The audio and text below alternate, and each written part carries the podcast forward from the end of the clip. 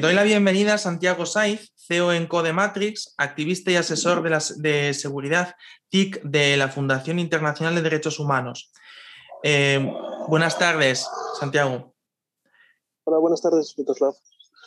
Eh, bueno, sí, la, presentación ha sido más que correcta, pero sí, sobre todo, eh, últimamente me estoy dedicando mucho más a, la fundación que a cualquier otra cosa y estamos destinando muchísimos medios humanos a, todo lo que es asesoramiento en, seguridad digital. ¿no? Nos estamos esforzando mucho en que la gente también comprenda que forma parte de, los derechos humanos fundamentales y que el hecho de tener un, protegida por la Declaración Universal de Derechos Humanos, la, privacidad eh, engloba también el, entorno online. ¿no? Eh, que no se llevase este, sino que además para el tema de grabaciones y vídeos y mensajes, que se utilizasen eh, terminales móviles, digamos, que ya no se usen, sin información personal, sin tarjeta SIM y en modo avión.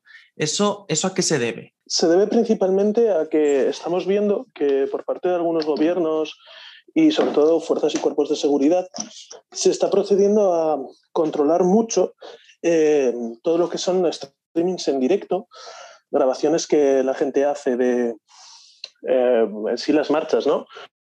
de actuaciones policiales, de cargas y en sí, en general, de, las marchas en sí. ¿no? Se ha debido de poner algún tipo de, de, inhibidor de frecuencia, es más fácil de lo que la gente cree. En muchas ocasiones eh, todos los gobiernos desarrollados del planeta tienen cómo hacerlo.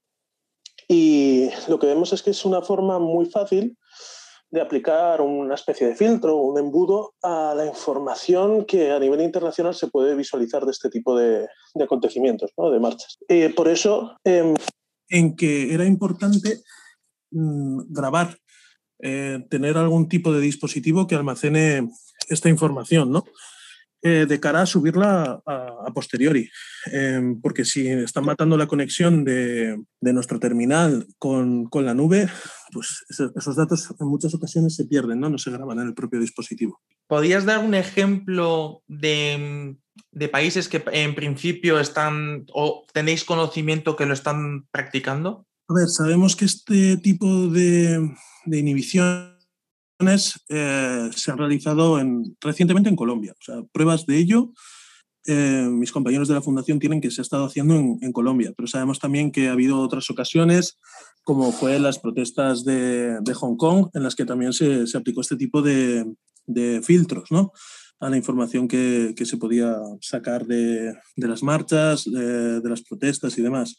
Y en muchos casos, pues eh, la prensa internacional no da abasto, no cubren todos los terrenos, no se cubre absolutamente todo lo que ocurre y la gente sí que tiene la capacidad de, de llegar más lejos ¿no? de lo que eh, un número limitado de miembros de prensa acreditada puede, puede llegar a grabar. Entonces es muy importante hacerlo y es muy importante hacerlo desde, Claro, eh, aquí en Occidente, como te comentaba antes de, empezar a grabar, es muy fácil conseguir cámaras estilo GoPro eh, que, consigan grabarlo, pero en, otros países eh, en los que el acceso a este tipo de, de es más complicado, es mucho más fácil recomendar a la gente que lo haga desde, desde terminales de teléfono viejos y evitando exponer su información personal al máximo posible. Es decir, evitando que tengan su tarjeta sin conectada, evitando que estén eh, expuestos a que haya también em, triangulación de, esos dispositivos por, me saldrá, por antenas de, telefonía, ¿no? que se sepa quién estaba, dónde y quién ha podido grabar eso en función de, de imágenes. También hemos visto que ocurría, por ejemplo, con que la policía llegaba a conocer el lugar exacto de la grabación de, algún acontecimiento, eh, triangulando visualmente las, imágenes, o sea, eh, a qué altura se había grabado qué, desde qué balcón, por ejemplo. Eh, entonces está siendo una represión muy, muy feroz. En el caso de, Colombia, además, es que no solo lo decimos las fundaciones que estamos en la zona, ¿no? también lo ha llegado a admitir la alta comisionada de Derechos Humanos de Naciones Unidas. está muy, muy, muy, muy bien controlada cuál es la situación ahora mismo, qué tipo de, de atentados, ¿no? qué tipo de violaciones de derechos humanos se están dando allí. Y la situación está siendo especialmente cruda y sabemos que eso, están utilizando todos los medios que tienen a su disposición para tratar de, de controlar qué información sale de cara a intentar controlar qué discurso hay en el exterior y qué se ve y qué no se ve. Estabas hablando antes de la inhibición em, de esos aparatos que estaban inhibiendo, de manera que muchas veces no se podían llegar, eh, llevar a cabo las grabaciones y no se podían guardar en los, en los móviles. Em, además, mencionabas que eh, tenían acceso normalmente los periodistas a estas imágenes. ¿Eso no influye a la hora de, las, de grabar por los periodistas esas, esas situaciones? Bueno, em, claro. Eh, eh, todo lo que es el mundo digital está, ha cambiado la forma de trabajar de los corresponsales, ¿no? Antes los corresponsales lo que hacían era grabar imágenes de la zona, eh, iban a, lugares autorizados, ¿no? A consulados, a, centros especiales que se montaban generalmente en hoteles y desde ahí emitían esa información. Claro, si tú estás emitiendo una señal en directo en televisión eh, suponemos que los medios que utilizan la, prensa internacional son prácticamente los mismos que los que utiliza la gente. Entonces, eh, sí que también se habrán visto afectados por este tipo de, filtros, sí. Eh, de todos modos, lo que estamos viendo es que la gente también desde un principio seguía estas recomendaciones y grababa directamente sus terminales y lo hacía de forma bastante, bastante correcta, publicando luego en redes sociales los vídeos, difundiéndonos a las fundaciones que estamos trabajando en la zona, ¿no? Y sobre todo hemos visto que había muchísima implicación social. Eh, por nuestra parte se pidió colaboración civil, se pidió a la gente que se registrase, que eh, si quisiese colaborarse con nosotros y ha habido una amplia respuesta a ese llamamiento. Ha habido miles y miles de personas que han decidido registrarse para, para colaborar datos y el problema real ha sido, en un momento determinado, no simplemente obtener esos datos, sino y asegurar la, la, veracidad de los mismos. El trabajo que han hecho eh, muchos de mis compañeros de la Fundación ha sido de auténtico análisis de datos a un nivel masivo.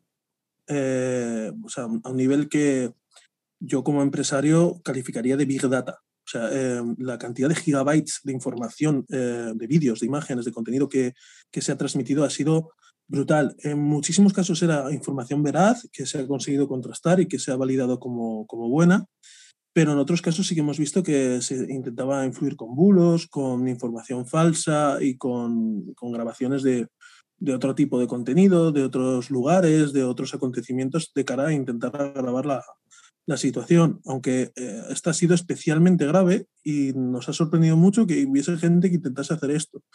Em, es difícil em, cuantificar si se trata de bulos que intentaban maximizar o bulos que intentaban desacreditar, ¿no? Eh, allá cada uno de nosotros puede sacar sus propias conclusiones, pero eh, entendiendo que el, momento, entendiendo que la situación era especialmente grave y, que los atropellos que se estaban viendo y la forma de represión que se estaba viendo era eh, especialmente ejemplar y especialmente peculiar, ¿no? especialmente grave, vamos a hablar claro. Em, este tipo de bulos, pues yo creo que iban más en la línea, eh, insisto, no tengo pruebas de ello, pero eh, iba mucho más en la línea de tratar de desacreditar pues, todas esas grandes cadenas que había de esos Colombia, de nos están matando y de, y de cuál era un poco ¿no? la, situación real, porque la gente sí que se ha visto en situaciones muy extremas, se ha utilizado, y de esto sí que hay pruebas, tipos de elementos disuasivos, armas de disuasión, eh, medios blandos y no tan blandos, ¿no? Eh, contra población civil, de los cuales, pues, bueno, hasta la propia ONU ha dicho que, que hay acreditadas pruebas, ¿no?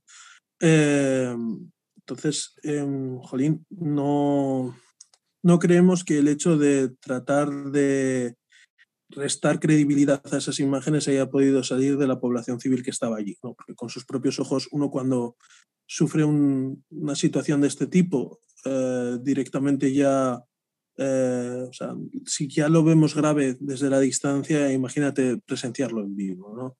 Eh, mm, ver cómo disparan a una persona que está al lado tuya, eh, que está huyendo contigo a bocajarro con una bala de FUAM directamente a la cabeza para que esta persona caiga al suelo y luego llevársela detenida, eh, tiene que marcar lo suficiente como para evitar mm, crear bulos al, respecto. Em, dentro de los consejos que estabais dando, mm, hemos visto un montón de, veces, por lo menos en las redes sociales, eh, que se anuncia la desaparición de personas y además lo has mencionado ya varias veces.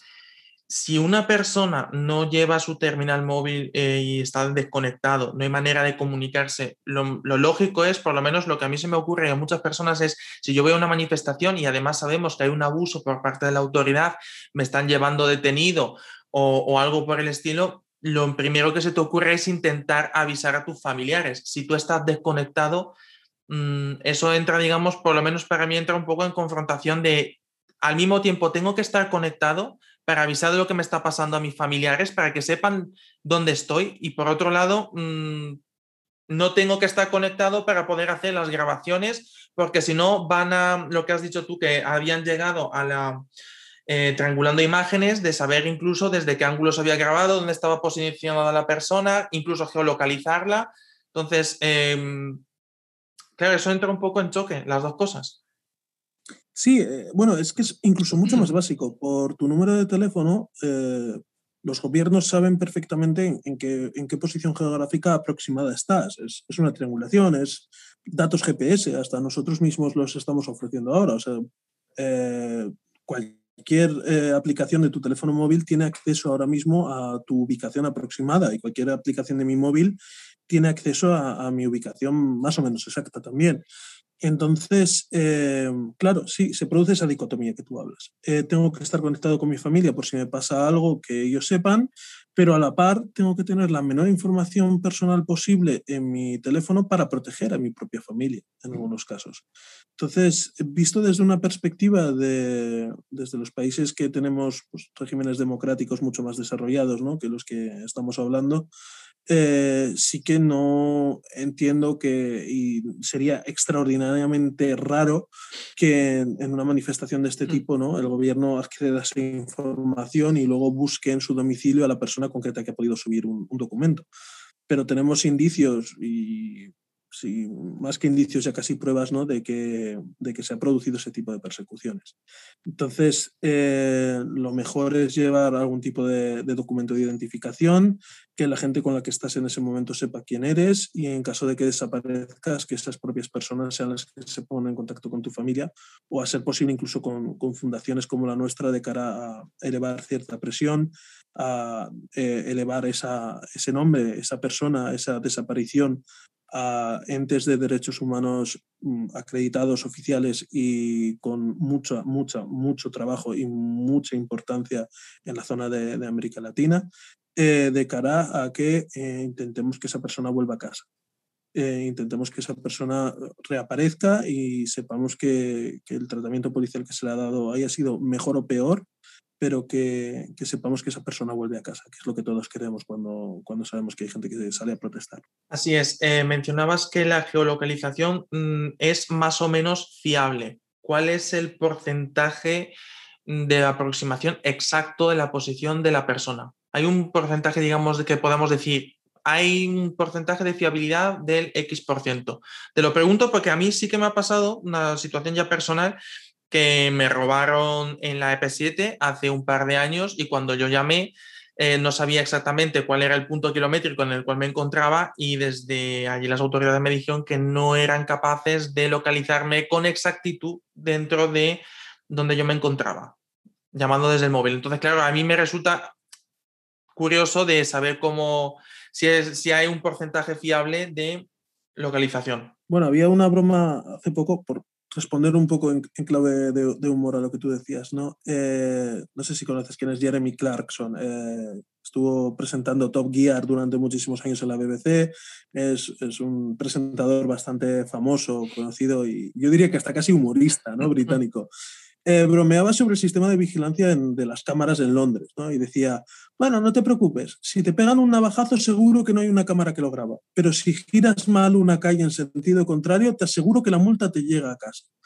Ocurre un poco más o menos lo mismo. Eh, los medios que quieren destinar eh, las fuerzas y cuerpos de seguridad de cualquier estado a la localización de un teléfono móvil de un ciudadano, pues no es su prioridad. En el fondo es tu problema, ¿no? En ese caso. Pero que tú estés grabando contenido que a ellos les expone de cara al tratamiento que están dando a su propia ciudadanía y que les expone en la posible comisión de crímenes de lesa humanidad, eh, jolín, ahí sí que destinan medios y hacen lo que haga falta, ¿no?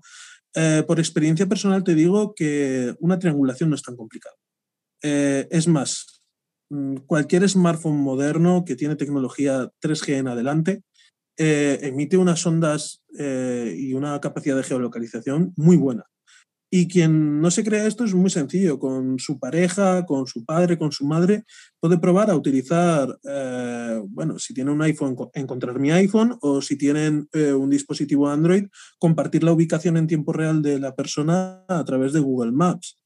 Entonces, eh, verán que directamente en el mapa se dibuja un, un, circulito de la zona aproximada en la que está, en la, que está la persona. O sea, la, la triangulación, en cuanto una persona está en un espacio abierto, y hay una, dos antenas de telefonía móvil, lo, ideal son tres, ¿no?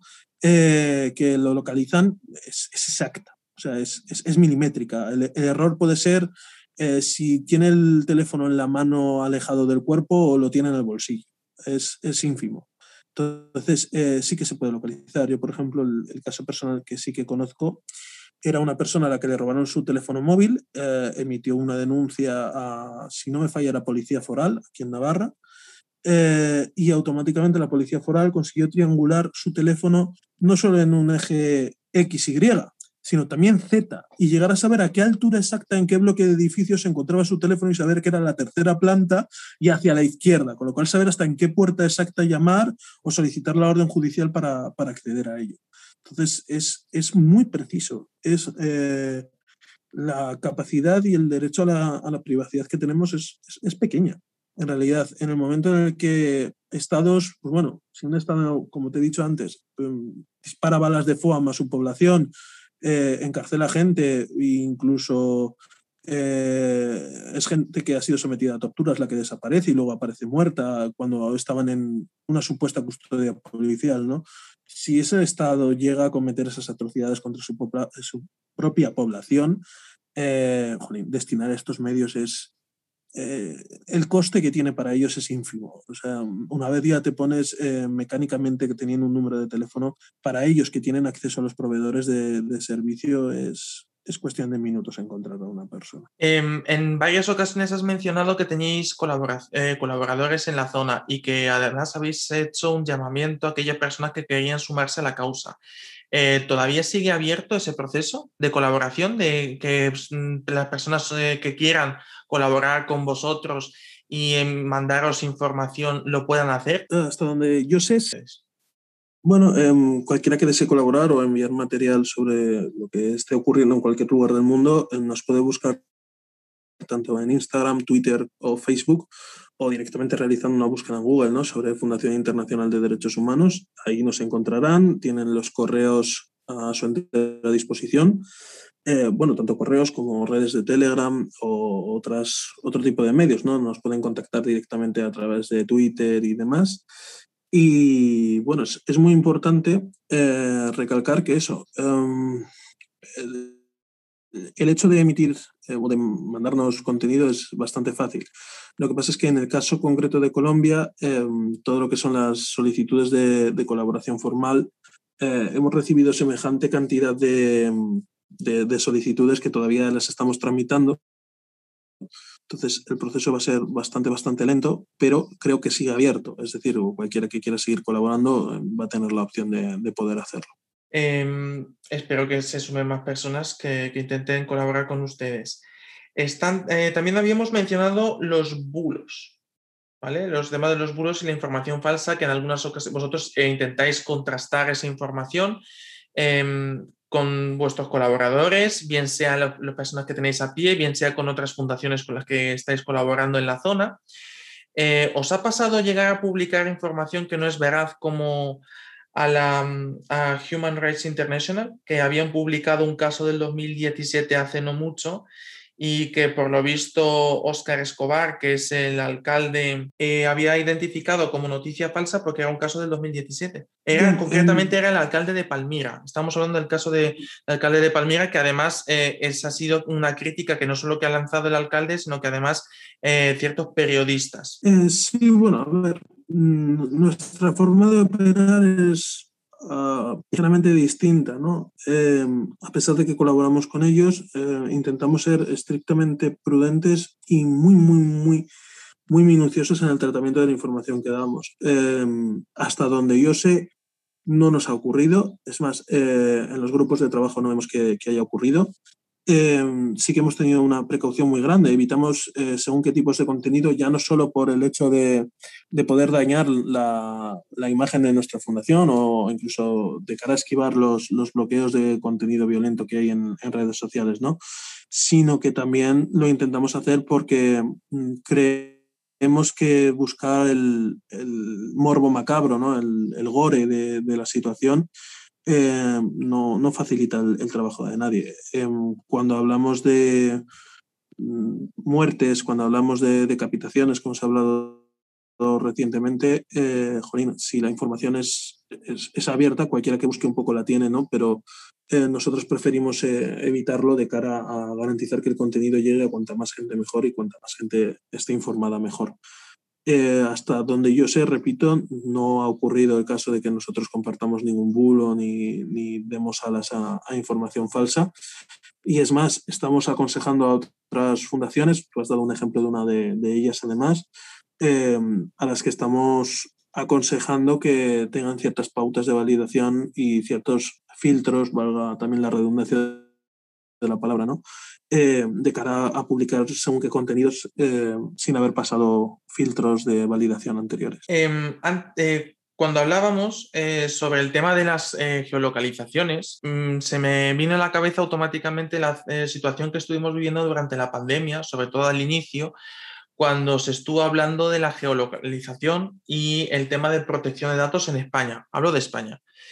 Em, ¿Creéis que se ha llevado a cabo esa geolocalización? Bueno, em, creo que un año antes del inicio de la pandemia el gobierno ya eh, hizo una especie de experimento ¿no? de la utilización de vías de transporte y de cuántos ciudadanos se movían por España eh, mediante la geolocalización de teléfonos. A ver, hubiera sido una estrategia inteligente y muy interesante que, por ejemplo, ocurriese algo muy parecido a lo que ocurre cuando un ciudadano español viaja al extranjero. O sea, tú llegas a, cruzas la frontera con Francia o eh, con Portugal y automáticamente te llega un mensaje de asuntos exteriores diciéndote, eh, bueno, aquí tiene usted los números del consulado en el país en el que está, el número de la embajada, si tiene cualquier problema, por favor, contacte con nosotros. Eh, si el gobierno puede hacer eso, el gobierno podría haber hecho que cualquier ciudadano residente en X punto de España, en el momento en el que cruza la frontera de su comunidad autónoma, le llegase un mensaje a su número de teléfono diciéndole, se le acaba de eh, emitir expediente de denuncia a usted por haberse saltado el toque de queda, por favor, inicie sesión en este portal y suba el documento que le acredita a poder eh, realizar movilidad.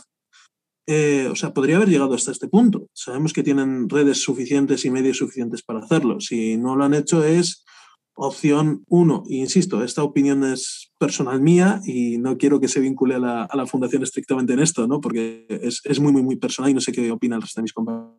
Pero opción uno, eh, el gobierno era consciente de que había gente que se iba a saltar el toque de queda, de que sus filtros no eran suficientes y decidió pues mirar a otro lado y a quien pillaban bien y a quien no pillaban pues también. Eh, y opción dos, el gobierno era consciente de inicio de que, como al parecer ha dicho el Tribunal Constitucional hoy, el primer toque de queda era ilegal. Eh, entonces, claro, todas esas multas que se han debido de emitir eh, en, el, primer estado de alarma eh, eran flagrantemente ilegales y no han servido para nada, con lo cual, ¿para qué destinar medios económicos y medios de este tipo a algo que no iba a resultar fructuoso a, a largo plazo? Bueno, más que fructuoso, fructífero, ¿no? Eh, pero bueno, sí, el gobierno tiene la capacidad de controlarnos y eh, España es un país que ha sido muy garantista en esto. Sorprende, eh, porque sí que en verdad ha sido uno de los más duros a la hora de aplicar medidas mm, respecto a la pandemia del SARS-CoV-19, pero sí que han sido bastante, entre comillas, garantistas a la hora de, de realizar controles, de perseguir a la gente o de intentar eh, ver qué ocurría, ¿no? Donde más, eh, esto lo digo por experiencia personal, ¿no? Porque me ha tocado moverme por trabajo durante, durante toda esta pandemia, eh, en lo que sí que eran muy, muy, muy escrupulosos y los controles eran férreos y muy bien ejecutados, eran los confinamientos perimetrales de algunas ciudades, algunos pueblos en los que había casos muy brotes, ¿no? Que, como se denominaban, muy, muy, muy localizados. Ahí sí que ha habido una dotación de medios mm, sin fisuras, pero sí que me ha tocado ver que, salvo extrañas excepciones, de normal cualquier ciudadano podía circular libremente cambiando de comunidad autónoma sin ningún problema y que recaía un poco en la responsabilidad individual de cada uno de nosotros el hecho de, ponernos esos límites, ¿no? de evitar esos contactos y que bueno, la población sí que ha respondido de forma bastante, yo creo, prudente y sensata al llamamiento que se hizo. Cuando hablabas de, de, las posibilidades de control que podían hacer, como las multas, el tema de subir un documento cuando intentabas cruzar un determinado territorio y que sí que tienen los medios de, para hacerlo, Em, yo considero que eso entra en colisión con el Reglamento General de Protección de Datos y con derechos fundamentales. En el estado de alarma, sinceramente, no les daba la posibilidad de hacer eso. Eso ya sería eh, más propio de un estado de sitio, que es lo que estaban eh, hablando en muchas ocasiones eh, durante el primer estado de alarma ciertos partidos políticos, ¿no? Entonces, em, además, el propio Reglamento General de Protección de Datos, el de la Unión Europea, ese que el famosísimo que todo el mundo conoce, que además están intentando, por lo visto, copiarlo en América Latina, em, pues sinceramente les da la posibilidad de recoger ciertos datos en situaciones de pandemia, les da la posibilidad de recoger ciertos datos eh, por tema de protección nacional, pero no les daría, digamos, el derecho a llegar hasta tal punto como mencionas. ¿No será porque realmente la legislación vigente no se lo permite? Bueno, sí, em, es una muy buena interpretación, la verdad. Em, sí, creo que en parte se han puesto un límite ahí, pero también hemos visto que ese límite no ha existido a la hora de dar, por ejemplo, patadas en la puerta, sin autorización judicial para entrar en domicilios, ¿no?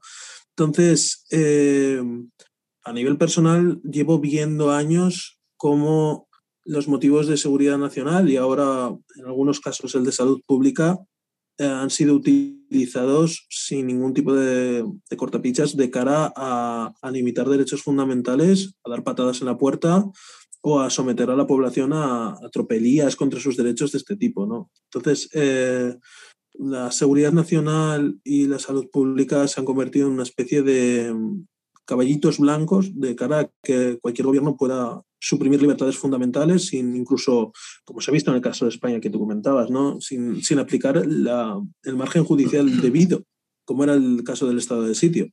Eh, pero claro, el estado de sitio implicaba ya una serie de cosas. Eh, lo curioso de ello era que al principio sí que hubo mucho miedo de cara a ampliar el tipo de, iba a decir, tenazas contra derechos que podía el Estado utilizar o no, pero eh, de repente hemos visto como en la segunda parte de la pandemia se establecía, por ejemplo, un toque de queda, eh, con una menor tasa de transmisión, con una menor tasa de mortalidad, y aún así se establecía una medida que, en primer lugar, en el primer momento de la pandemia, cuando los datos de transmisión y de mortalidad estaban por las nubes, decidieron no aplicar. ¿no? Em, a fin de cuentas, pues, los teóricos de la conspiración dicen que todo esto ha sido un experimento social, ¿no? para ver hasta qué punto la gente se dejaba.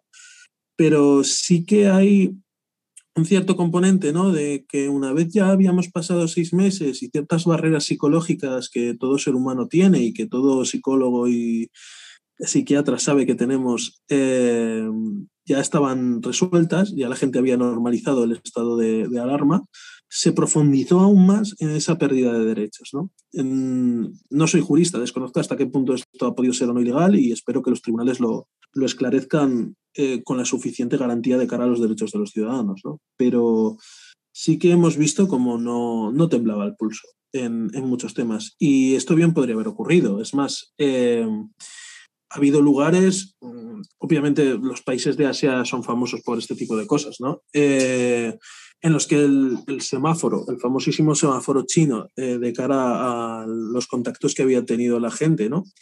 De repente, y esto está documentado hasta por varios youtubers españoles que son residentes en China, ¿no? De repente tú llegabas a China, se te tomaba la temperatura, se veía que estabas bien y te mandaban a tu casa. Eh, esa primera noche que pasabas en tu casa, pues tú a la mañana siguiente te despertabas y tenías que abrir el teléfono móvil y en una aplicación muy parecida al radar COVID eh, que utilizó aquí el gobierno en España, Se te decía si era semáforo verde, es decir, si no habías estado en contacto con nadie con COVID y ya podías hacer vida normal. Semáforo amarillo, que era que habías estado en contacto con alguien, te tenías que poner en una especie de aislamiento personal y realizarte pruebas. O si era semáforo rojo, que estabas confirmado como COVID o que alguien muy, muy cercano a ti había tenido COVID, ¿no? Eh, bueno, estaba sufriendo COVID en ese momento. Eh, entonces, claro, ¿hasta qué punto se pueden vulnerar los derechos? Pues yo lo comentaba en, un, en, una entrevista que hice hace poco. Eh, lo que vemos históricamente es que cuando se dan poderes extraordinarios a cualquier tipo de gobierno, sea democrático o no, los mm, derechos y libertades que son cercenados por este gobierno con poderes extraordinarios tardan mucho tiempo en volver. Eh, y el caso, pues bueno, es llamativo, ¿no? Es un caso ya de, manual histórico, es, Alemania. Desde la quema del Reichstag en el año 33, la pérdida de derechos de los ciudadanos alemanes no volvió a ser igual hasta la reunificación de Alemania 50 años después. Entonces, eh, sí que sabemos en qué momento renunciamos a nuestros derechos y libertades y a qué derechos y libertades renunciamos, pero no sabemos cuándo nos son devueltos. Eh, has mencionado varios países en Europa en general, durante el primer confinamiento, ¿tenéis noticias si han sido más restrictivos que en España? Ha dependido eh, mucho desde el punto de vista de, la protección de datos. Hablamos del punto de vista de la protección de datos, desde el punto de vista del control ese de la geolocalización, eh, hablando desde esa perspectiva. Bueno, es obvio que hay países de Europa que son mucho más recelosos ¿no? a, este tipo de, cuestiones. Eh, el, dato principal eh, como país de defensor de estos derechos en este tipo de, situaciones ha sido Alemania. Eh, es más, Suecia, por ejemplo, es otro ejemplo. ¿no? Ha habido distintas estrategias muy diferentes en el tratamiento de, cómo hacer frente al COVID eh, mediante la utilización de datos de la, de la ciudadanía. ¿no? Eh, la fundación exactamente no sé hasta qué punto ha ido catalogando este tipo de, cuestiones. ¿no? Eh, yo a nivel personal sí que por amigos, por familiares y sobre todo a nivel empresarial por, contactos en distintos países, sí que he intentado hacer una especie de termómetro ¿no? de cara a ver qué medidas estaban en vigor, en qué sitios y, cuáles no, no. Mientras en Alemania se confiaba muchísimo en, en la gente, eh, aquí no. Y bueno, mm, no me gusta defender que se cometan tropelías ¿no? contra los derechos, pero sí que hay que ver también un poco eh, a nivel social cómo ha ido siendo la respuesta de la gente. en los países de, Europa del Sur, los países eh, latinos, entre comillas, sí que vemos que todo lo que son las recomendaciones gubernamentales se toman un poco a veces a la ligera mientras que en Alemania en el momento en que se llamó a la población a confinarse, la gran mayoría de la población se confinó dentro de sus casas y, bueno, pues cumplió muy, muy bien las, indicaciones del gobierno. A ver, mi pregunta viene un poco eh, porque, claro, has mencionado a China. China es famosa por el control de datos que está llevando a cabo sobre su población a través de diversas aplicaciones, como puede ser lo que tú has mencionado, el tema del rastreo del COVID. Es decir, mm, China viene siendo famosa por ese tipo de cosas, eh, incluso el analizar em, datos como el rostro de las personas a través de ciertas aplicaciones. Ya conocemos em, cómo es China y, y sinceramente comparar a Europa con China, en principio nosotros somos mucho más liberales, protegemos muchísimo más los datos y la recolección de ellos mientras que China no es así, China es más controladora. Em, no sé hasta qué punto puede, ser que lleguemos a un momento a equipararnos a ellos. Bueno, a ver, em, sí, China por esencia, ¿no? por su forma de Estado y por su forma de organizarse, eh, de por sí no, no tiembla de cara a garantizar lo que se considera intereses del Estado, ¿no? Eh, eh, pero sí que estamos viendo como aquí en Europa ha habido una merma de, libertades sustancial. Em, no es lo mismo, y para un ciudadano chino no es lo mismo eh, que para un ciudadano europeo que, se, que de repente se recorten sus derechos. ¿no? Aquí estábamos muy acostumbrados a poder llegar a casa a la hora que quisiésemos y de repente volver a las 11 de la noche era, era un martirio. En cambio, para un chino que de repente le digan que tiene que pegarse 40 días en su casa mm, por motivos de salud pública es o te pegas 40 días en tu casa o acabas detenido. O sea, se entiende muy bien. Em, no sé hasta qué punto eh, el desarrollo de la clase media y el desarrollo económico de China va a llevar a China a ser un país mucho más garantista en derechos, eh, incluso a poder alcanzar a Europa más tarde que pronto, por lo que parece, en, derechos de la población. Pero sí que se ha visto como otros países eh, de Asia, como puede ser el caso de la otra China, ¿no? de Taiwán, eh, han puesto medidas muy restrictivas, pero que sí que garantizaban una, una libertad de circulación, una, una, libertad muy grande y ha sido, yo creo, el país que mejor tratamiento ha tenido de, de la pandemia del SARS-CoV. Entonces, muchas veces cuando miramos a, a lejano oriente, eh, tendremos a fijarnos en China, en el gran gigante de la zona, ¿no? Pero ha habido otras estrategias muy inteligentes de cara al tratamiento de, esta pandemia.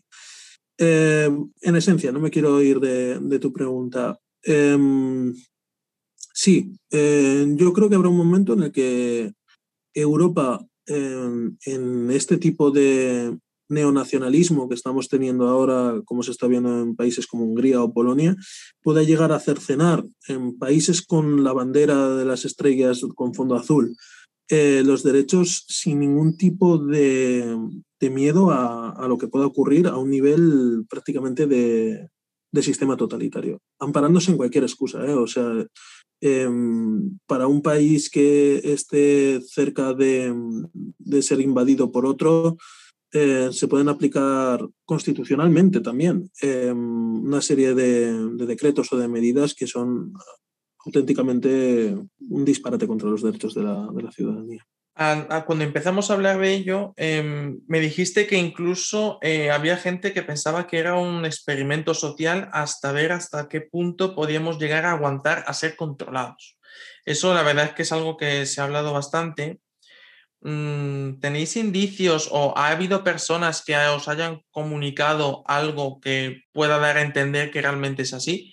Lo digo porque estuvo circulando eh, por las redes sociales un vídeo de un programa en Italia de hace un par de años que hablaba precisamente del experimento con el SARS-CoV en murciélagos. Hasta donde sé, la Fundación no ha recibido este tipo de, información. Em, también he de decir que yo a nivel personal sí que he visto eh, ciertas cosillas que se calificaban automáticamente de, negacionistas, ¿no?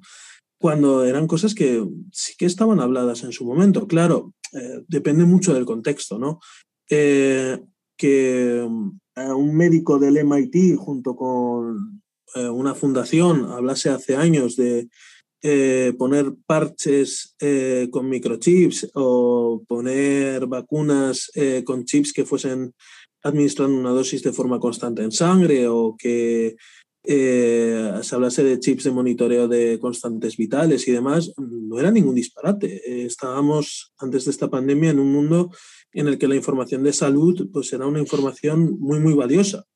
A fin de cuentas, en la Deep Web se llegaba a pagar mejor la información de salud de una persona que la información financiera. Esto llegó a ser así en, muchos momentos de cara a las agencias de seguros. Eh, lo que estamos viendo es que hay veces que la conspiración es difícilmente diferenciable de la realidad. Eh, cuando esto ocurre, claro, mm, tenemos que ver el contexto. El contexto es clave de cara a analizar esto, ¿no? No es lo mismo hablar de eh, una vacuna de ARN hoy en día que hablar de una vacuna de ARN hace cinco años, cuando a nadie se le estaban administrando vacunas de ARN. Entonces, em, todo lo que es teórico, en el momento en el que deja el ámbito teórico, empieza a asustarnos a todo. Mm, a lo mejor puede ser que en parte el tema de los chips, eh, de esa integración que tú, que tú decías, em, puede ser que se deba a que en parte las personas también conocen que en Suiza, por ejemplo, llevan un par de años em, instalando chips de manera voluntaria, evidentemente, a las personas donde contienen todos sus datos personales, desde el DNI, las cuentas bancarias, y esa integración de, ese tipo de tecnología a las personas les asusta, sobre todo cuando no vienen acostumbrados a, tanta digitalización por parte de la administración. Sí, bueno, a ver, yo escuchaba hablar a un experto hace tiempo de este tema, ¿no? De el neoludismo, como él lo llamaba. Eh, claro, a mí me encanta porque a la gente le daría miedo tener su, documento nacional de identidad metido en un chip en el antebrazo, por ejemplo, o en la palma de la mano, como tú me indicas ahora, sí. En, sí, ahí es precisamente es donde los te tenían situado. Es decir, por eso te lo señalaba porque, porque lo tenían situado entre el dedo índice y el pulgar. No sé si fue en Suiza o en Estonia, creo que era en Suiza. Tú creo que has dicho Suiza, con lo cual será allí. Em, a mí lo que me sorprendía mucho es eh, que el, experto este eh, comparaba el robot o el robot o todo lo que es la tecnología con las parábolas de, mitológicas de los dragones. Dices, ¿qué tendrá que ver una cosa con la otra? Pues mira, mientras en Occidente el dragón era el bicho monstruo malo que quemaba cosechas, mataba vacas, en, en Oriente, en Asia, era el, el, animal mitológico que les ayudaba ¿no? contra, contra la maldad. Ocurre un poco más o menos lo mismo con la tecnología. O sea, en el fondo la gente la desconoce tanto, eh, sobre todo las generaciones de baby boomers y, gente más mayor, que le da, le da, auténtico pavor el hecho de ponerse o implantarse un microchip o ya de transferir la conciencia humana a máquinas como Elon Musk habla con Neuralink y demás, ya ni hablamos, ¿no? Eh, pero a la par no son conscientes de la cantidad de información personal que hay en su dispositivo móvil. O sea, eh, es que en el fondo no dista mucho ya de, una prolongación de nuestra identidad, ¿no? Nuestro propio teléfono. Eh, tenemos nuestra cuenta del banco, tenemos nuestras redes sociales, muchos tenemos nuestro documento de identidad, tenemos los accesos em, a nuestra empresa, a nuestro correo electrónico, a todo. Toda nuestra vida está en un terminal. ¿Qué diferencia hay de tenerlo en un terminal a tenerlo en un chip? Pues en principio ninguna. Es más, hay una ventaja de tenerlo en un chip, que es que no nos lo pueden robar ni pueden suplantar nuestra identidad sin cortarnos el brazo. Entonces, sí que ahí he sido muy bestia. No les, des, no les des ideas. he, sido muy bestia, pero sí, sí, en, el fondo, eh, claro, tenemos miedo de todo lo que nos pueda suponer un riesgo físico, pero todavía no hemos aceptado los riesgos digitales. Eh, y todavía no hemos aceptado que existe una ciudadanía digital que está más o menos reconocida en función del país, ¿no? Pero que en el fondo no se ejerce con la misma sensación de miedo, ¿no? O con las mismas precauciones que la ciudadanía física en sí. O sea, todos sabemos que ir a zonas peligrosas por la noche es un riesgo para, nuestra, para nuestro estado físico, para nuestra salud, pero no todos somos conscientes de que navegar en según qué sitios de Internet también supone un riesgo. Entonces, eh, yo creo que poco a poco, conforme pase el tiempo, los años y las generaciones, iremos asumiendo que, que esa ciudadanía digital se tiene que tratar de una, de una determinada manera y que hay que ser conscientes de, de los riesgos que ello desempeña. Por eso la campaña que estamos haciendo nosotros ahora, ¿no? de cara a que la gente sea cada vez más consciente de una serie de pautas de seguridad mínima, una serie de consejos que les van a ayudar a evitar, evitar sorpresas desagradables. Em, volviendo un poco al tema de Colombia y al mismo tiempo enlazándolo con el tema de la invasión que tú estabas hablando, que cuando se trataba de una invasión, pues evidentemente el Estado pues venía amparado en defenderse y que allí pues no se iban a, digamos, seguir unas ciertas pautas, sino que directamente iban a, la defensa. Y es lo que les amparaba el ordenamiento jurídico. Cuando eh, se iniciaron las marchas en Colombia, cuando empezaron a, las protestas, las desapariciones de las personas, hubo un mensaje que estuvo circulando en las redes sociales de Anonymous. Em, ellos decían que iban a responder a ese ataque a, los ciudadanos. Sabiendo todos que ya nos movemos en otro mundo, como has dicho, que estamos interconectados, el mundo digital por un lado nos asusta, por otro nos da comodidad, em, la guerra no es la convencional, la que nosotros conocíamos hasta hace, digamos, poquito, sino que cada vez tiramos más por un ataque a nivel informático. ¿Crees que podía llegar a, hacer algo una, una organización como viene siendo Anonymous en el caso de Colombia?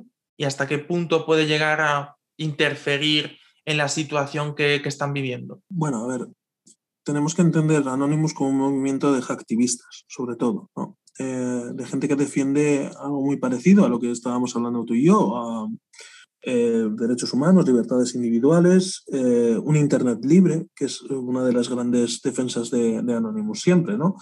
recuerdo cuando aquí en España se practicaba la ley SINDE, eh, que muchos activistas de Anonymous empezaron a publicar Internet libre o de nadie.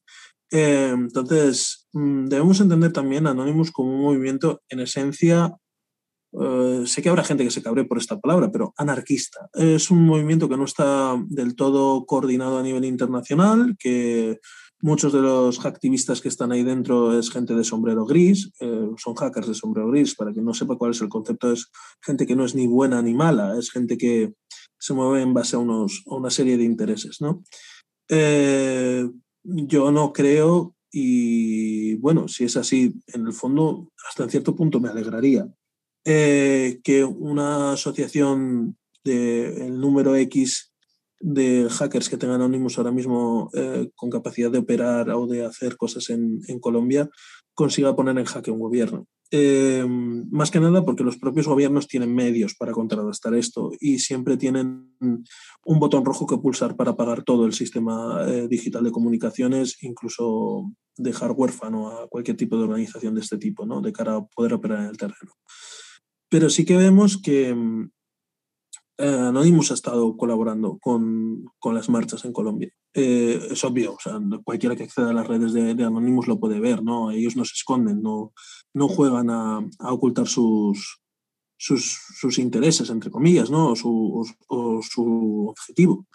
Eh, y bueno, es que es, es obvio que dentro de todo movimiento anarquista hay un movimiento antiestado. Entonces, eh, si un Estado responde a un movimiento de este tipo, este movimiento también se va a defender. Eh, es un tira y afloja constante entre pues eso, el activismo, la libertad de derechos eh, y, y, la defensa de, la, de los intereses del, del, pueblo de Colombia contra un gobierno que pretendía limitar la información que se veía, que pretendía eh, controlar un discurso también en redes sociales y en medios internacionales desde, desde el día uno y que vemos que todo es pues, un poco esta lucha constante ¿no? de intereses internacionales que no se sabe muy bien de dónde vienen y a dónde van, por vaya usted a saber qué motivos principalmente económicos en Colombia. Bueno, eh, lo que estabas diciendo que, que estaban que era un Internet libre, es que el Internet libre, bueno, ya sabemos que el tema del Internet libre ya es algo que se lleva hablando prácticamente desde que nació Internet, desde que lo conocemos y que y es precisamente por eso que salió el tema del Bitcoin, eh, todo ese tipo de criptoactivos que han salido con posterioridad que buscaban, digamos, un ciberespacio libre en el que el Estado no tuviese acceso, que además ellos a su vez se llaman criptoanarquistas, que además que es lo que tú también mencionabas, el tema del anarquismo, pero todo ese tipo de cosas entra en colisión con el Estado, los derechos, con la legalidad. Entonces, ¿hasta qué punto puede llegar a ser de ayuda una organización que habla de libertad mm, haciendo referencia al anarquismo. Esa es muy buena. Eh, y bueno, a nivel personal también eh, he estado siempre muy cercano en mi formación personal a corrientes anarcocapitalistas, ¿no? Dices, ostras, ¿cómo puedes defender anarquismo y propiedad privada a la vez? Pues entran a colación ahí precisamente los derechos, eh, como una nueva línea ética a seguir, ¿no? Una especie de mandamientos, salvando las distancias, ¿no? De qué se respeta y qué no. Eh, la propiedad privada es uno, la libertad de pensamiento es otro, ¿no? Eh, entonces, eh, sí, todos estos movimientos de activismo, de Internet libre, de, de derechos, en general em, entienden y van mucho más allá de lo que los límites de los estados convencionalmente han tenido, ¿no? Eh, vamos hacia una ciudadanía no solo digital, sino hacia una ciudadanía global, ya en concepto de muchísimas personas. Eh, y claro, para un hacker de Anonymous o, o, para un defensor de los derechos humanos o para cualquier anarquista, mm, no existe una diferencia entre un ciudadano español, un ciudadano ruso, un ciudadano búlgaro, un ciudadano colombiano, un ciudadano de Estados Unidos, ¿no? Todos deberíamos estar regidos más o menos por las mismas normas, los mismos derechos, tener acceso a las mismas oportunidades. ¿no? Es una especie de afán democrático mucho más allá de los intereses particulares o peculiares que pueda tener un Estado concreto. Eh, por eso hay esas confrontaciones, ¿no? porque vemos que hay una serie de intereses que no se quieren amoldar a que, la democracia es otra cosa, a que el mundo está cambiando y a que hay una serie de, nuevos roles que, manejan todo lo que es la situación. Mencionaste antes que los eh, Anonymous que nos habían escondido, que habían estado colaborando con, con, los, con las protestas y con las marchas. Y además, eh, al inicio de la conversación eh, estuvimos hablando sobre la interferencia por parte del Estado en aquellas grabaciones que podían llegar a hacer em, los manifestantes. ¿Pueden llegar a interferir o se ha tenido conocimiento, se han intentado hacerlo desde Anonymous con, el Estado colombiano? Si ya han intentado hacer ese tipo de cosas. Em, bueno, a ver, em, sabemos que ha habido ciberataques y que Anonymous ha, reconocido varios, ¿no? Eh, incluidas ciertas publicaciones de, información, al menos hasta donde sé. Pero, no sé, mm, no sé hasta qué punto han podido llegar, ¿no? En todo lo que es clave de, seguridad nacional, eh, el gobierno de Colombia, entendiendo que sus manuales salen de, bueno, de Estados Unidos, ya sabemos que cualquier tipo de actividad que hayan tenido a este respecto, la máxima en cuanto al comportamiento de este tipo de actividades es eh, se habla de las operaciones que salen bien, pero hay operaciones que salen bien de las que no se habla. Eh, Anonymous muchas veces sigue esta misma premisa. ¿no? Eh, los daños muy, muy gordos es mejor no asumirlos como propios de cara a no sufrir las consecuencias de haber ocasionado sus daños. entonces, mm, los matices de gris que pueda haber a este respecto son excesivamente grandes como para saberlo con certeza. Yo creo que con el tiempo sí que se sabrá más cosas de lo que ha ido ocurriendo ¿no? en el ciberespacio de Colombia durante, durante este tiempo, pero no, no exactamente toda la verdad. Eh, tengo el conocimiento que Colombia ha estado invirtiendo bastante en los últimos años en temas como, por ejemplo, blockchain, en, nuevas tecnologías en general. Además, eh, ha estado en colaboración em, con las autoridades públicas españolas en su momento para que les enseñen eh, cómo protegerse ante posibles ciberataques, de manera que mm, puede ser que se hayan llegado a blindar lo suficiente como para que no prosperen los ciberataques por parte de, bueno, cualquier hacker en general, básicamente porque al igual que están anónimos puede haber otros ciberataques por distintas organizaciones, eh, bien sea buscando un espacio libre o bien sea pues por, simplemente por el hackear los datos y por llevar a cabo una conducta delictiva. Mm, bueno, a ver, em, por partes. Eh, en primer lugar, geopolíticamente sí, Colombia se ha estado moviendo, ha hecho además varios cambios a nivel ya incluso militar, ¿no? De, de cómo es su operativa.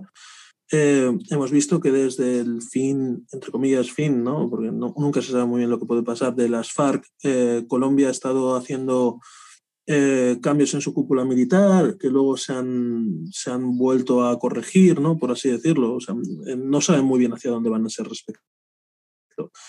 Pero respecto en sí, la opción de que haya algo invulnerable al 100%, no, no lo hay. Hemos visto como de repente ha habido hackers que han afectado a, cadenas de oleoductos en Estados Unidos, que se supone que no hay nadie mejor ¿no? a este respecto, y que de repente han paralizado la, eh, en sí la capacidad de surtir de, de gasoil a según qué zonas de Estados Unidos. O sea, en palabras de, un muy buen amigo, em, si está conectado a Internet se puede hackear. Em, de forma social, con algún tipo de malware o de alguna manera, pero alguna vulnerabilidad va a tener siempre. Es tan sencillo como encontrarla y, explotarla. Eh, ¿Crees, hablando de esto, crees que blockchain entonces no es infalible como, de, como nos lo intentan vender? Porque claro, siempre hablan de inmutabilidad de los datos, que, que es imposible el, digamos, puede hacer frente ante ciertos intentos de, de hackeo como es el caso de lo que estamos hablando. Mm, ¿Crees que...? La blockchain es, mm, es diferente. Eh, entendamos que parte de un, de un, sistema de funcionamiento que es, eh, daría para una entrevista en concreto explicar cómo funciona la, la blockchain en sí, ¿no? Eh, pero sí, bueno, espero poder hacerlo y poder explicarlo cómo, cómo opera, ¿no? Pero es un libro de contabilidad cooperativa. En pocas palabras, eh, todo el mundo sabe lo que tiene todo el mundo. Entonces, eh, es mucho más difícil eh, hackear un. hackear, es una palabra muy gruesa, ¿no? Afectar eh, el funcionamiento de un sistema que funciona en cooperación de miles de millones de individuos que un sistema que es un sistema cerrado, ¿no? que como puede ser el sistema de una empresa, el sistema de un gobierno, el sistema de un ente concreto. ¿no? Eh, y por afectar entendamos pues, cosas mucho más básicas, ¿no? Eh, afectar archivos, afectar datos, publicar archivos Excel de agentes en el terreno en tal sitio, conseguir espiar eh, conversaciones de correo electrónico entre una embajada y su Ministerio de Asuntos Exteriores, etc. Em, blockchain es, es, un sistema es un sistema perfecto. Em, mientras haya un ordenador conectado a él, se va a saber cuál es la, información real. ¿no? Eh, parte también eh, de, Internet libre. No, que me, llamaban por teléfono, perdón. Eh, ah, vale. Parte del concepto del Internet libre. entonces, claro, es imposible mm, con un sistema tan bien diseñado conseguir afectarlo de, de, alguna manera. O sea, se puede poner en duda, como ha ocurrido ahora mismo, ¿no? Pero se puede poner en duda por, eh, intentos de afección social, como decir que un 99% de la gente que está invirtiendo dinero en criptodivisas está por especular o por este tipo de cosas, ¿no? Pero se sabe perfectamente qué cantidad hay y la propia comunidad es la que, es la que lo mantiene. O sea, mientras haya un ordenador conectado a la blockchain, eh, seguirá habiendo blockchain. Lo digo, a ver, te, he hecho esa pregunta básicamente porque, claro, eh, sabemos que Colombia sí que ha intentado en los últimos años invertir bastante en esa tecnología. Entonces, em, sabiendo que además lo que acabas de mencionar, mm, es posible que llegue mm, un momento, digamos, que, que, sea, eh, que se vea menos afectada por tipo de, de hackeo como viene siendo Anonymous, que ha intentado colaborar con los manifestantes. Sí, bueno, a ver, eh, no sé qué tipo de tecnología blockchain tendrá desarrollado Colombia, pero eh, a ver, en esencia a todo gobierno y a toda gran empresa le ha interesado desarrollarlo de cara a tener una especie de red segura de datos, ¿no?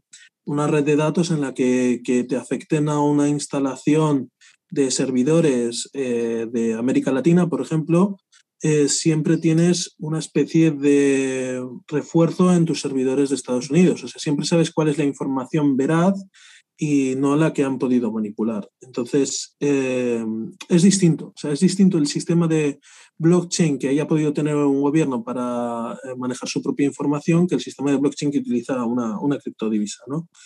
Eh, en pocas palabras, es como hablar del, del sistema tecnológico que mueve la banca electrónica o hablar del dinero en sí.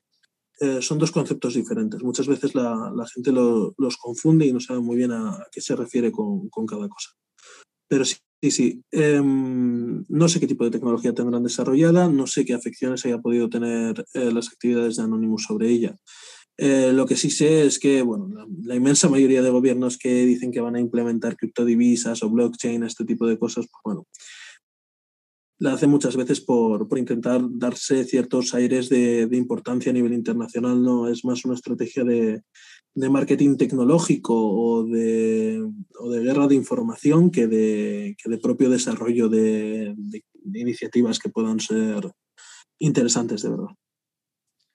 Eh, hablando que de, eso que de ciertos aires, como decías tú, que se pueden llegar a dar, en Venezuela, por ejemplo, implementó en su momento el petro, era su propia criptomoneda, que además eh, lo curioso es que, bueno, es que Venezuela es un caso, digamos, un poco aparte, ¿no?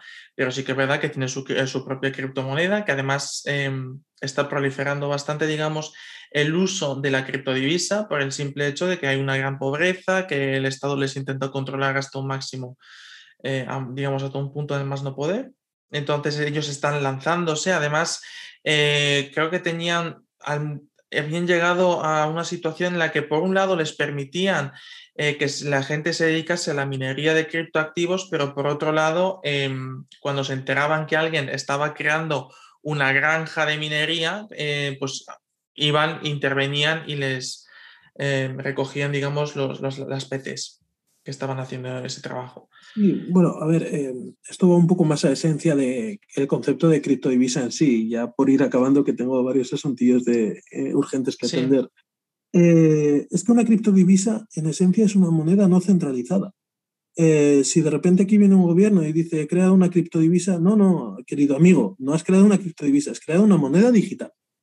Eh, o sea, una criptodivisa no pertenece a nadie. Si de repente hay una banca central o un banquero o un gobernante que puede decidir qué cantidad de moneda se emite y por lo tanto someter esa moneda a devaluaciones o inflaciones en función de conveniencia del propio mercado nacional de ese país, pues querido amigo, ¿qué más da llamarlo euro que llamarlo euro digital? ¿no? Eh, si para tantas tonterías el 70, 78, 80% de las, dependiendo del país, ¿no? de las transacciones que hacemos ya son digitales, pues ¿qué narices estamos haciendo? Eh, creamos un sistema de blockchain detrás de ello de soporte.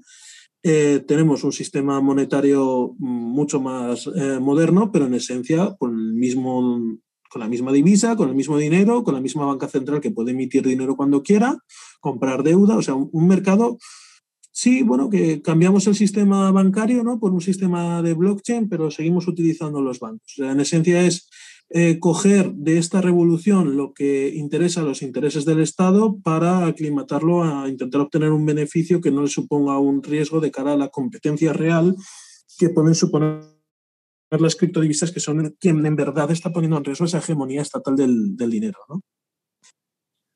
Y que Entonces,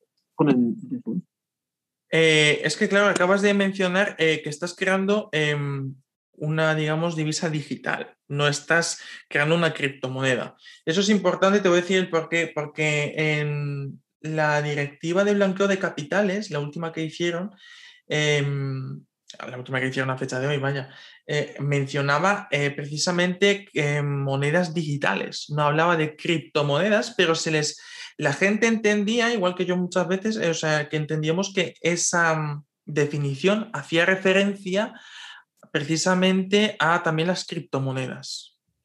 Y sin embargo, tú acabas de decir que, por ejemplo, es diferente. Eh, porque tú has diferenciado el euro digital, has diferenciado, por ejemplo, una, una moneda, digamos, como el petro de Venezuela o la China, la has diferenciado de las criptomonedas que podrían ser el Bitcoin, Bitcoin, el Ether, eh, En esencia hay una diferencia muy clave y la gente lo va a entender muy rápido. Detrás de Bitcoin, Ethereum, eh, Littlecoin y demás, o Bitcoin Cash o como la, que elijan, eh, Dogecoin, eh, no hay un banco central que decida mediante inflación, ¿no? mediante expansión crediticia, eh, cuál es la cantidad de moneda que hay. En cambio, en las monedas digitales sí que las hay. Pero bueno, eh, en cuanto al blanqueo de capitales en la Unión Europea, bueno, siempre y a los estados les ha interesado muchísimo promover la idea de que las criptodivisas ayudan al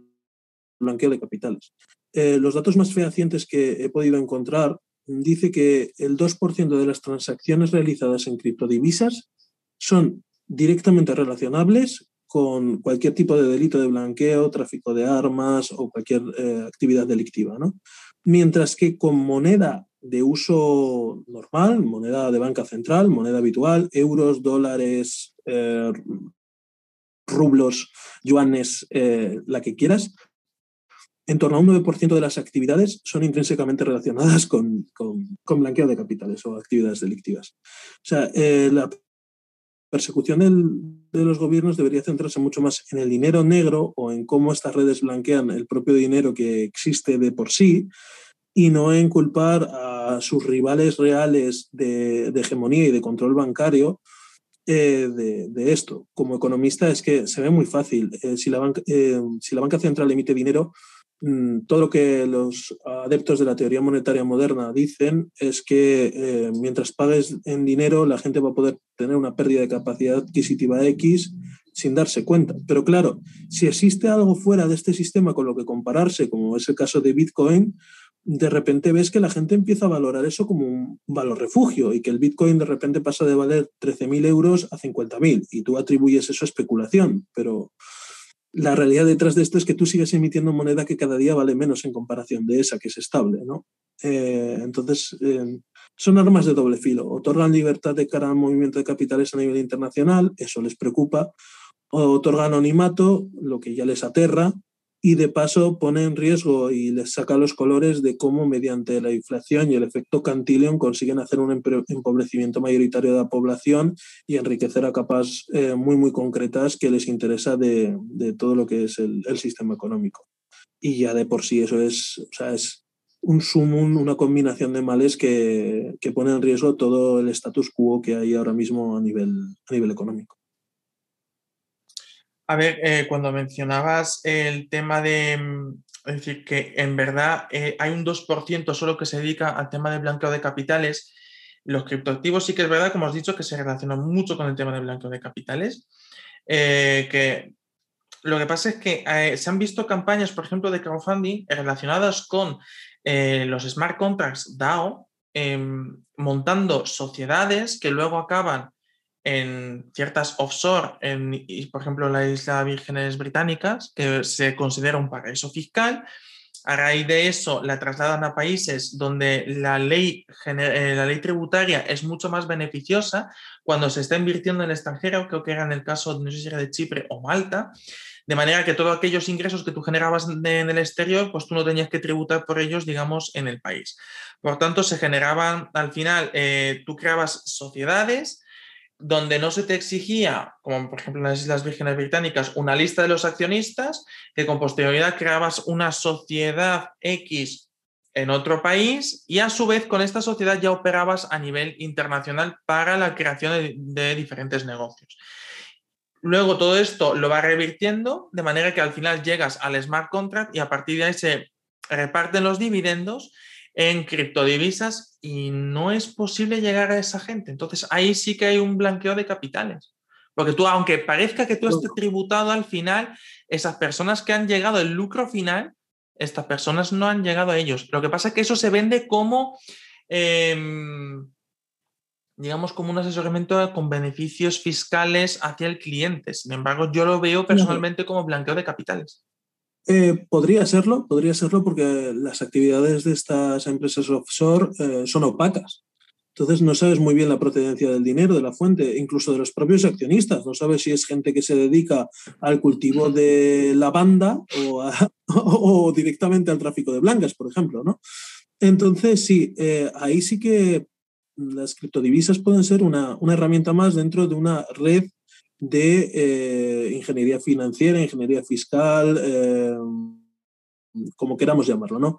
Eh, evasión de capitales. Yo directamente le daría ese título. Pero ya hay en algunos lugares los seudónimos bancarios que sirven para prácticamente exactamente lo mismo. Entonces, sí que puede ser una herramienta que utilicen de cara a hacer evasión, pero la evasión siempre ha existido si existiese la criptodivisa o no. Entonces, no podemos culpar a, a la criptodivisa de ser Lucifer, Bencebú y Satanás bajados a la tierra, bueno, mejor dicho, bajado a la tierra para ser la cuadratura del círculo de todos los males de la agencia tributaria, eh, cuando en realidad lo que, supone es un riesgo para la propia recaudación de la agencia tributaria de cara a monitorizar a la población general, ¿no? Porque todos sabemos que el gran capital siempre acaba, acaba realizando este tipo de prácticas con Bitcoin, sin Bitcoin, con tulipanes. Si tuviesen que comprar harina, comprarían harina para llevársela en barco a otros países, harían lo que quisiesen, invertirían en el activo que haga falta, como por ejemplo ha ocurrido con el arte,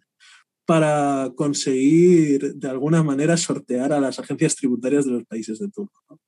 Pero sí que es verdad que las monedas digitales, o mejor dicho, las criptodivisas, en este caso, sí que se prestan a hacer esto de forma más rápida pero aún así que solo el 2% de las actividades sean relacionadas con eso es, una maravilla en comparación del 9% de las normales. Eh, eso es así. aunque a mí me gustaría seguir eh, platicando, mm, sé que, tienes que tienes que irte porque tienes otros asuntos que atender. Así que te voy a lanzar, eh, te voy a lanzar una última pregunta, que es se las solemos hacer a todos los invitados y espero además que podamos volver a conectarnos con, temas relacionados con de los que hemos estado hablando, incluso otros nuevos, en otras eh, futuras ocasiones.